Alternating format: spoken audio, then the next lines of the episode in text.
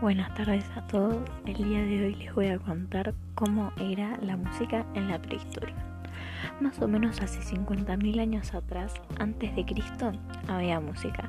Algo de no creer porque ellos ni siquiera sabían hablar. Pero también había instrumentos. Obviamente no eran de metal ni nada por el estilo. Entonces, ¿de qué eran? Bueno, estos eran de huesos, piedras, cuero, etc. Tremendo bondi. Pero, ¿qué instrumentos se fabricaban con esos objetos? Bueno, con estos objetos, eh, con los huesos se hacían flautas, con las tripas arpas y también había una especie de batería bombo que básicamente era golpear huesos contra piedras. Eh, ¿Y cómo se recreaba la música? Bueno, en realidad se recreaba con percusiones o imitando sonidos de la naturaleza.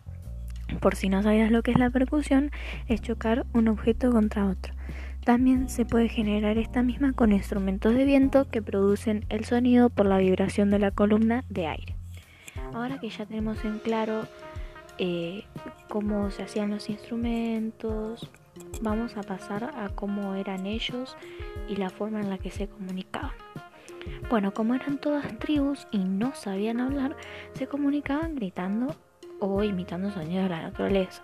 Y un ejemplo bastante claro es cuando entras al supermercado chino y estás en la caja, tranqui, y de la nada la china le empieza a gritarle al chino y vos ahí en el medio sin entender lo que dicen. Con la diferencia de que ellos sí saben hablar, pero más o menos era así, a los gritos.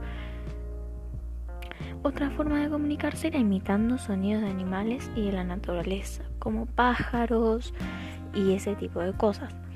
A medida que fue avanzando el tema, ellos eh, ya estaban bastante, bastante en la onda de hablar así, entre comillas, y ellos se reunían a hacer música. Recordemos que si hay percusión, hay música. Entonces, eh, cuando había eh, bailes y cantos, era un motivo de mucha alegría. Y cuando no había nada de esto, era motivo de muerte y tristeza. Esto se generaba porque ellos casi siempre eran como eran todas tribus, se reunían, así como nosotros nos reunimos en familia, bueno, ellos se reunían así y cuando no había ningún motivo por lo cual estén felices significaba que alguien había muerto o que estaban tristes. Espero que les haya gustado. Eso fue todo y nos vemos en el próximo podcast.